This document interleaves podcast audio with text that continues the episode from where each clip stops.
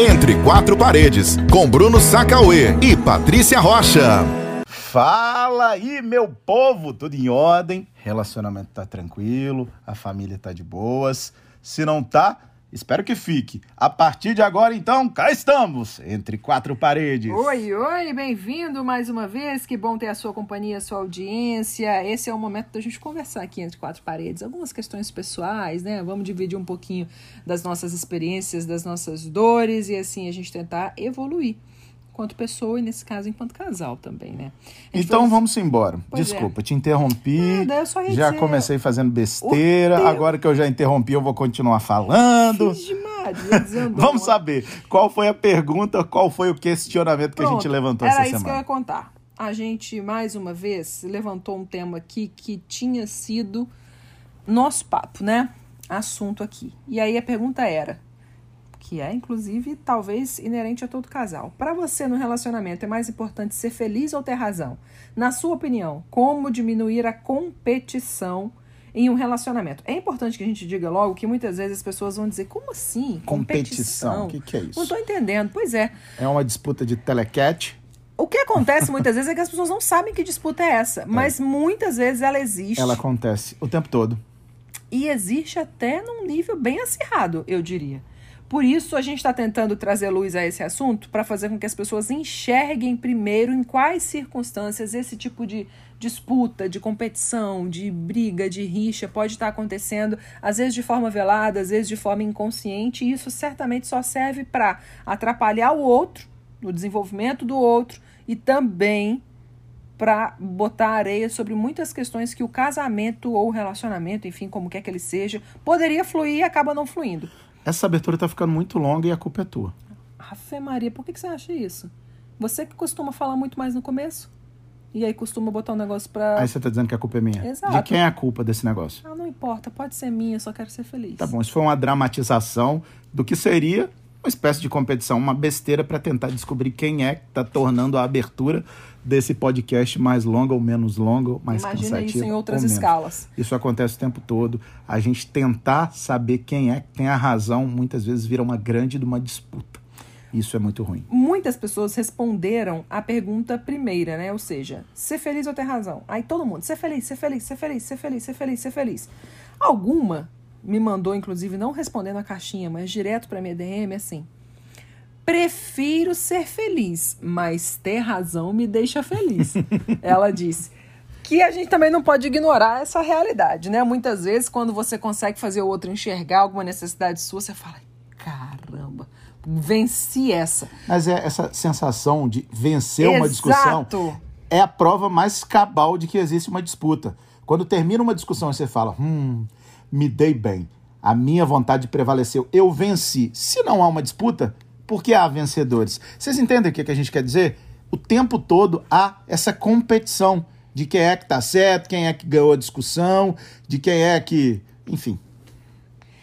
Vamos lá. Ouvir aqui então alguns detalhes, tá? Cris Maria, o melhor é não ter competição. Claro, Obviamente, o melhor é que cada um queira sempre o melhor do outro em detrimento de qualquer tipo de vaidade, de tentativa de impor a sua verdade. Isso parece às vezes muito utópico, muito sublime, num patamar que a realidade, que a rotina diária não alcança. Mas a, a, a, o ideal é isso mesmo, Cris. O Luiz Guilherme, diálogo e exercício do reconhecimento. Aqui ele já respondendo a pergunta sobre o que, que pode ser feito para que essa competição no casamento não aconteça? Luiz, maravilhoso. Beijo para você. Caimara, não fazer o relacionamento de um campo de batalha. Quando um precisa, o outro levanta. É, legal. É um, um, uma boa maneira de encarar o relacionamento.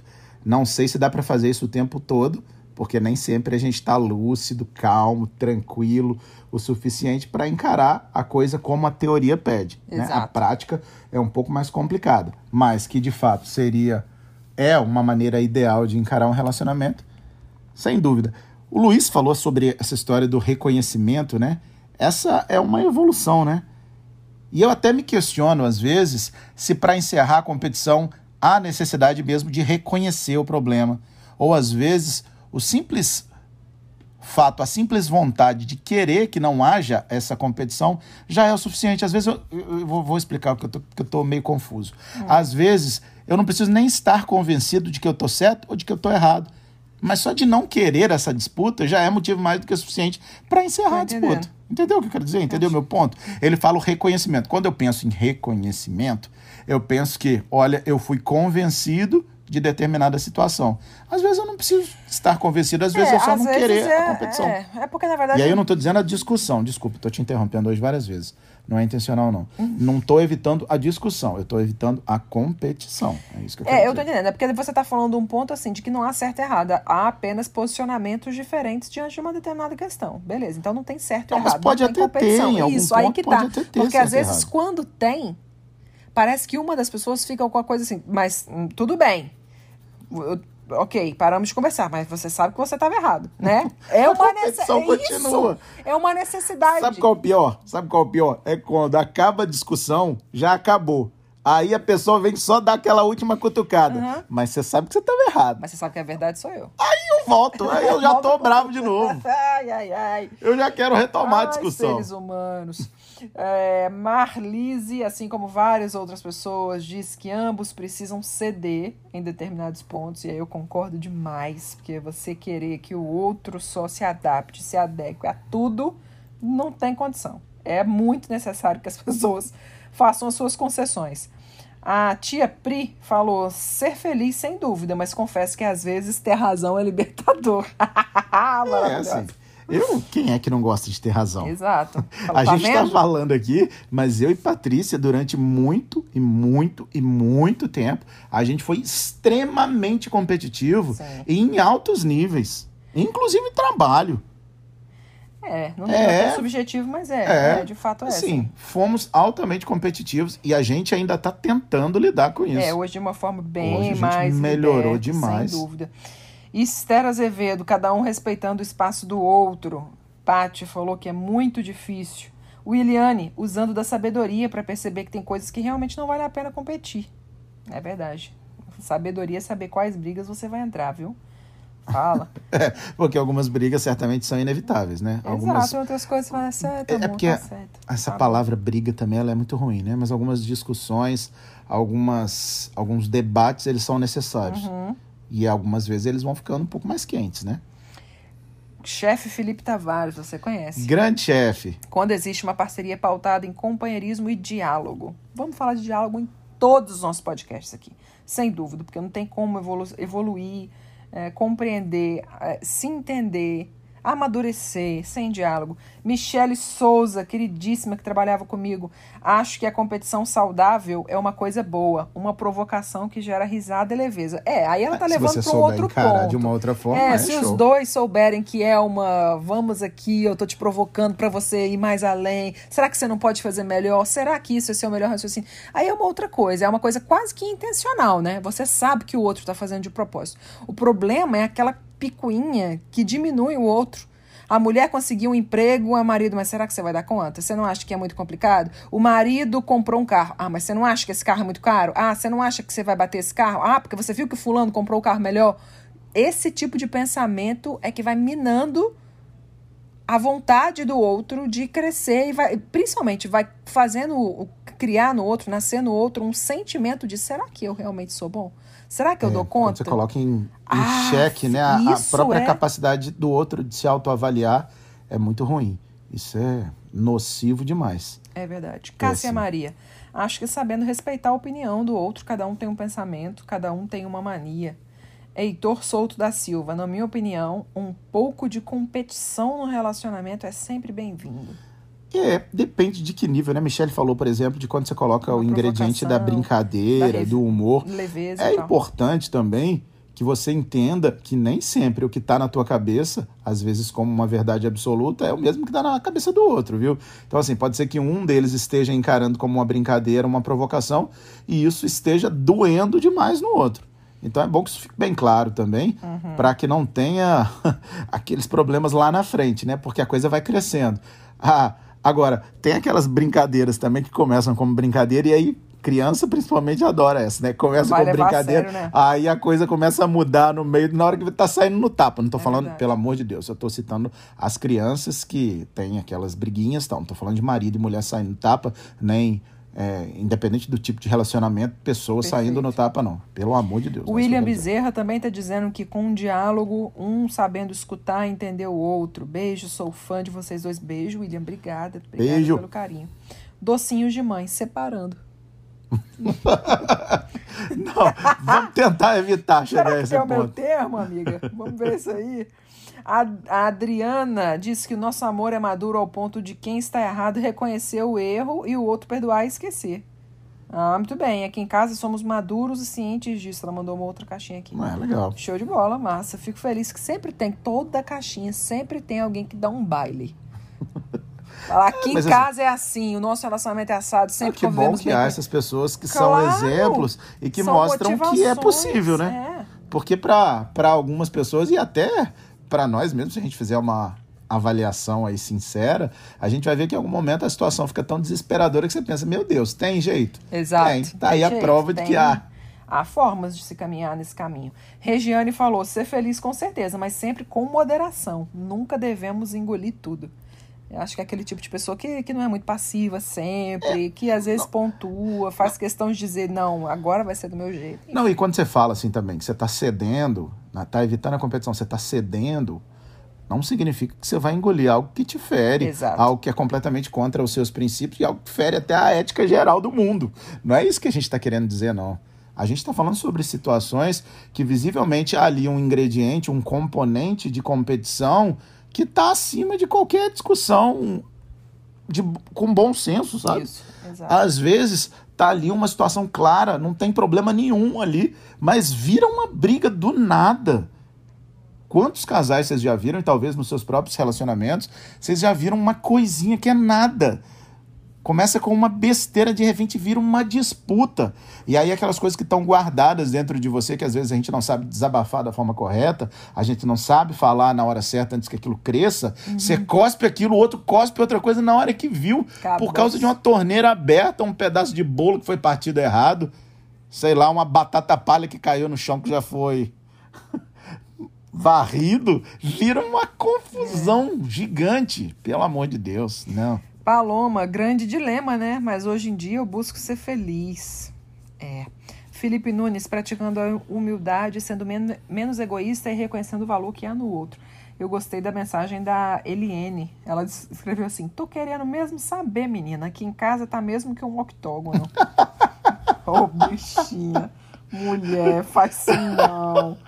Vamos Desculpa, levantar uma bandeira branca.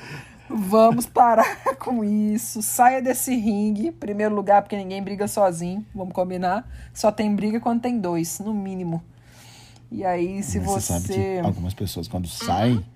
A Siri falando A Siri- sozinha. Não se mete, não, mulher. Quando chamei. Encontrei isso na internet. Ó, Vixe, Maria. Siri, pra quem não sabe, é a inteligência artificial aqui do iPhone. É isso. Que ouviu Tá a gente falar alguma aqui. palavra aqui e achou que a gente tava falando com ela. Mas enfim, Hum. sobre o que, que eu tava dizendo? Você tava Você nem falando do octógono que eu falei que só pode dar briga se tiver dois. Assim, quando algumas pessoas é, saem da confusão, o outro se irrita muito mais. Hum. É verdade. Às vezes é pior do que pedir calma. Briga comigo! Fala alguma coisa, não faz essa cara de que tá tudo bem. É porque assim, ser ignorado talvez seja pior do que ser afrontado. Então tem que ter formas também. Tipo, eu acho que é bom deixar claro. Hoje eu e Patrícia fazemos isso muitas vezes. Eu, eu, que sou a pessoa que geralmente evita as discussões. É, entendam aí as discussões também como conversas que são necessárias a um relacionamento. Patrícia é super da paz.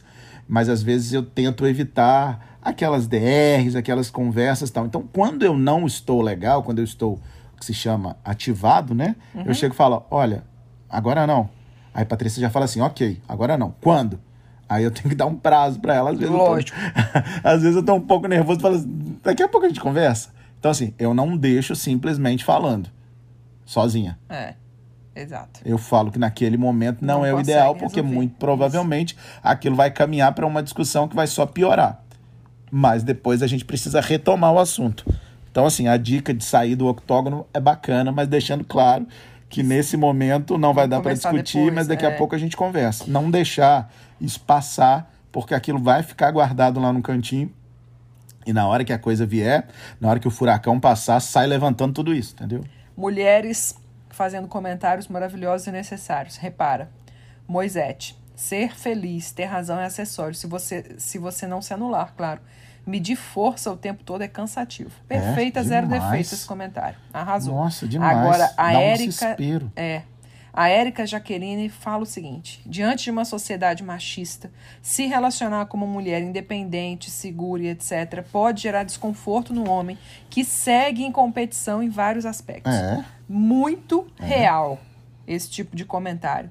Muitos homens se sentem intimidados quando a mulher cresce, quando a mulher não se submete, quando a mulher não tem medo, quando é corajosa, quando é segura das suas ações, e aí o homem fica pontuando, às vezes inconscientemente. Não, É, eu não digo é nem por maldade, sim, porque é estrutural. O homem fala: caramba, essa mulher vai ficar maior do que eu, essa mulher vai ganhar mais do que eu, essa mulher tem mais notoriedade, O que, que visibilidade, as pessoas vão respeito. pensar? Minha Isso. família vai dizer o quê? É a masculinidade, masculinidade tóxica que ele pensa. Eu preciso ser mais do que ela para ser homem. Aí vira uma competição profissional. Já, Às já vezes ultrapassou, também, né? É. já ultrapassou os limites da casa aí, né? Vira uma coisa. É, só que muitas vezes, apesar de ser óbvio para quem vê de fora, o cara não percebe que ele tá tendo esse tipo de comportamento. E às vezes a mulher também não. E ela fala, não, porque ele fica sempre me questionando, ele, ele cuida de mim, ele me preocupa que vai dar tudo certo. E, na verdade, não. O cara só tá te puxando para baixo, fazendo com que você se sinta insegura, medrosa, fazendo com que você se questione e tenha medo de dar passos e fazer coisas. E aí, é, é, tome terapia, né? E olha que loucura, porque no fim das contas, se a gente está pensando que essas duas pessoas têm a intenção de estar, ou de estarem uma com a outra, acaba sendo um tiro no pé, concorda? Uhum, perfeitamente. Você está jogando contra o seu próprio relacionamento. Exato. Mas é inconsciente. Talvez porque a sua posição de, sei lá, de macho alfa, de Isso. dominar a relação, que também é algo que nem sempre é consciente, você faz Uhum. porque você aprendeu que é assim que tem que ser feito e a sociedade, de certa forma, exige que as coisas aconteçam dessa forma, você faz sem nem perceber. E no fim das contas, você está jogando contra o seu relacionamento. Poderia crescer em vários níveis, inclusive financeiro. Isso. Inclusive financeiro. E aí você acaba jogando contra tudo isso. Ana Daniela também fala: Eu aprendi a escolher as minhas batalhas, ou a gente desgasta a relação. Isso é uma sabedoria incrível. Aquilo que a gente falou mais cedo, né? É. Escolher bem as batalhas que devem ser travadas, né? O Os jogos que devem ser disputados. o Cláudio disse assim. Eu perguntei, né? Vou lembrar mais uma vez pra você qual era a minha pergunta. Você quer ser feliz ou ter razão? Aí embaixo eu perguntava: Na sua opinião, como diminuir a competição em um relacionamento? Aí chega o Cláudio e fala: Vencendo. Ô, Cláudio, me ajude a te É. ajudar, Cláudio. Acaba a você- competição mesmo. Exato, de fato acaba a competição. A não mas ser- assim, se será pedir que. a- revanche, lascou. Então, menino, será que você pediu um VAR aí? Mas será que tá certo mesmo? Vamos ver isso aqui. Chama aí VAR. pronto, Cláudio, pode ficar ruim pra tu se tu não conseguir, né, o tempo todo ficar botando o outro pra perder. Sabe o que eu penso? É igual criança pequena. Gente, escutem isso. Minha psicóloga me orientou. Criança pequena, principalmente nessa fase, assim, o Lucas tá começando a passar dessa fase, mas teve muito mais acirrado há alguns meses e tal, que é, criança pequena, quando joga um videogame, te chama pra jogar, ele não tá te chamando pra jogar, ele tá te chamando pra vencer de você. Ele tem necessidade de vencer. E se você vence, ele fica louco. Mas como é que eu perdi? Não aceita perder. Não aceita perder. Não aceita fazer nada. Ele tem que estar certo o tempo todo. E, aí, pega um cidadão como eu, por exemplo. Que é competitivo, diga-se de passagem, assim, só pra falar de um assunto aqui que a gente nível tá extremo. falando. Aí a psicóloga disse: você tem que deixar ele ganhar. Porque se você derrotar ele sempre, ele vai se sentir hum, diminuído, ele vai se sentir incapaz e vai crescer com essa crença. Mas se ele ganhar todas também, ele vai parar de, de validar a capacidade do outro. E ele vai começar a subestimar todos os desafios que ele tiver na vida. E uma hora ele vai quebrar a cara. E, E é aí, quando que ele eu quebrar faço. a cara, pode ser que Eu lá na frente seja uma, mais depois difícil. eu dou-lhe uma surra. Surra no videogame, hein, No pessoal? videogame, no é. videogame. Porque eles, eles, ah, pra piorar, eles ainda jogam um, jogo de lutinha. Pense bem como é que tá a minha situação aqui em casa. Só que o que eu tô querendo dizer é isso de acordo com o recado do Cláudio, que ele disse que sempre vence, sempre vence, sempre vence. Será que a outra pessoa que tá do lado tem uma hora que ele fala, pô, caramba, eu não tenho nenhum raciocínio que presta. Não tem nenhuma ideia minha que seja melhor que a sua. Você é sempre perfeito e eu sou sempre uma bosta de mulher ou de um homem, enfim, com quem quer que o Cláudio se relacione. Entende? É Esse uma... palavrão podia ter sido dito aqui. Não, eu acho que no nosso podcast tá liberado. Nesse Mas eu acho, sinceramente, assim, obviamente, serviu pra gente ilustrar e imaginar uma situação, né? Que é possível. É. Mas eu acho que o Claudio, sinceramente, tá fazendo uma Ele brincadeira. tem uma, uma É, carinha aqui, eu mas eu acho que ele tá rindo. fazendo é um uma fanfarrão. brincadeira. É. Vanderleia Souza se importar em ver o companheiro realizado e feliz acaba com qualquer competição. Maravilhosa. É, em muitas situações, né? Exato. Não em todas. Não porque em todas, às vezes. Hum. porque já sei o que você vai dizer. É o que a Bia diz. Bia Rodrigues, ser feliz, mas se o não ter razão for sempre se submeter aos caprichos do outro, aí não dá. É, não, mas o que eu tô falando assim, é, que eu pensei quando Hum. eu vi a mensagem da Vanderlei, eu imaginei logo uma situação profissional, que é aquela que a gente acabou de, de mencionar, de discutir, enfim. Numa situação como essa, nossa, eu fico extremamente feliz. Você sabe muito bem, e aí, mais uma vez, me utilizando de exemplo, eu adoro me utilizar de exemplo, eu sou o maior incentivador, o maior admirador. Você sabe o quanto eu te incentivo, o quanto eu admiro, o quanto eu sou fã, eu babo mesmo por cada conquista sua. Ponto. Ok.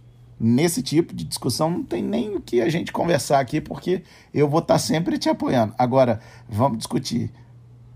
Por causa da, da pia que ficou limpa, ficou tava limpinha e de repente encheu de louça ali e tal. Nesse tipo de discussão, talvez eu não tenha essa, essa mesma boa vontade de querer te apoiar, esse mesmo discernimento. Entendi. E essas discussões, elas co- acontecem em grandes, médios e, Então, só que o que acontece é uma coisa detalhes. que eu ia deixar pro fim, mas eu vou falar agora logo para pegar o seu gancho. Que é assim, às vezes uma pessoa reclama da outra por algo que ela é, entende? Porque você pode pensar assim, por que que custa pendurar a toalha? Custa. Para aquela pessoa custa, porque ela passou anos da vida deixando a toalha ali. Aí você fala, caramba, você faz isso só para me irritar. Não é pra te irritar. Ele te ama, ele não tá fazendo pra te irritar. Ou ela te ama, ela não tá deixando a louça pra te irritar. Só que é uma questão que mudar hábitos, gente, mudar comportamento. Você vai pra psicólogo pra conseguir mudar. Tem ciência pra falar sobre comportamento. Não é um troço que você muda do dia pra noite, não. Então, se, você, se eu te pedir assim, amorzinho, deixa eu te explicar uma coisa, meu bem. Quando você deixa a toalha aqui em cima da cama, me dá um ranço, eu fico ativada na hora, me dá um nervoso, eu tenho vontade de jogar tudo pro alto. Você tá entendendo que isso me incomoda, bebê? Aí você vai dizer assim, tô sim, meu amor. Eu posso mudar. Você pode mudar isso? Aí você diz, posso sim, tá certo. Aí se chegar amanhã, você tiver botado a toalha, acabou o casamento por causa de uma toalha. Porque um não compreende que o comportamento é algo que precisa ser trabalhado num processo. Caso contrário, fumantes conseguiriam parar de fumar com muito mais facilidade. Porque não é só a dependência química, é uma dependência psicológica. E a gente tem os nossos comportamentos como parte daquilo que a gente é naquele momento. Tá entendendo? Você então, falou. isso que eu tô dizendo, assim, porque muitas vezes realmente os casais brigam muito mais por pequenas coisas do que por grandes coisas. pronto. E aí vai ficar eu e você dizendo assim, mas meu amor, eu não queria deixar a toalha. Aí você vai dizer, mas você sabe que a minha toalha. Meu ano, olhe, tá certo. Me desculpe, eu vou. Olha, eu tô me esforçando. E o outro também, como consequência, entende que é um processo.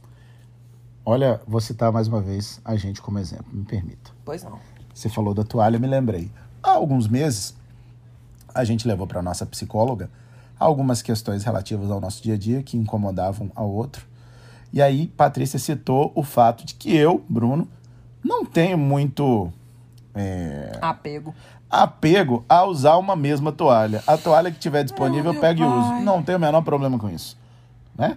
Pego a de Lucas, pego a de Patrícia, pego a minha, Nossa. pego uma outra, pego uma que eu nem sei de quem é que usou. Eu, Bruno, sou assim. Ela ficava morta com isso, principalmente, obviamente, quando eu pegava a toalha dela. Então ela chegava para tomar o banho dela Tava e a toalha toalha dela estava molhada. E assim, ficava brava, discutia por causa disso, e a gente tinha vários e vários problemas por conta disso. E aí, Patrícia levou isso para nossa psicóloga, e a resposta dela, me corrija se eu estiver errado, mas assim, resumindo, ela disse: vale a pena você discutir por causa de uma toalha?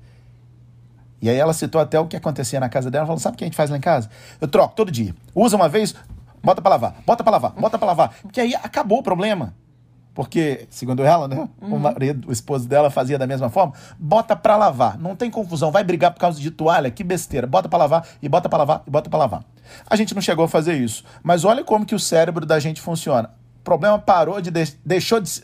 Não sei se deixou de ser um problema na cabeça dela, mas a gente parou de discutir por causa disso. E quando a gente parou de discutir por causa disso, talvez eu tenha me sentido, conscientemente ou não, na obrigação de parar de dar motivo. E aí eu parei de usar. Foi. As outras toalhas não uso mais. A sensação que eu tenho quando eu uso a toalha dela é que ela tá me cortando aquela toalha. Então, assim, eu não uso de jeito nenhum. Não tinha já mais briga.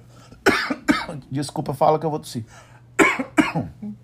Saúde. Perdão, pessoal. Já não tinha mais briga, mas eu me senti, sei lá, motivado a não querer usar. Perfeito, Perfeitamente. Aconteceu isso aí.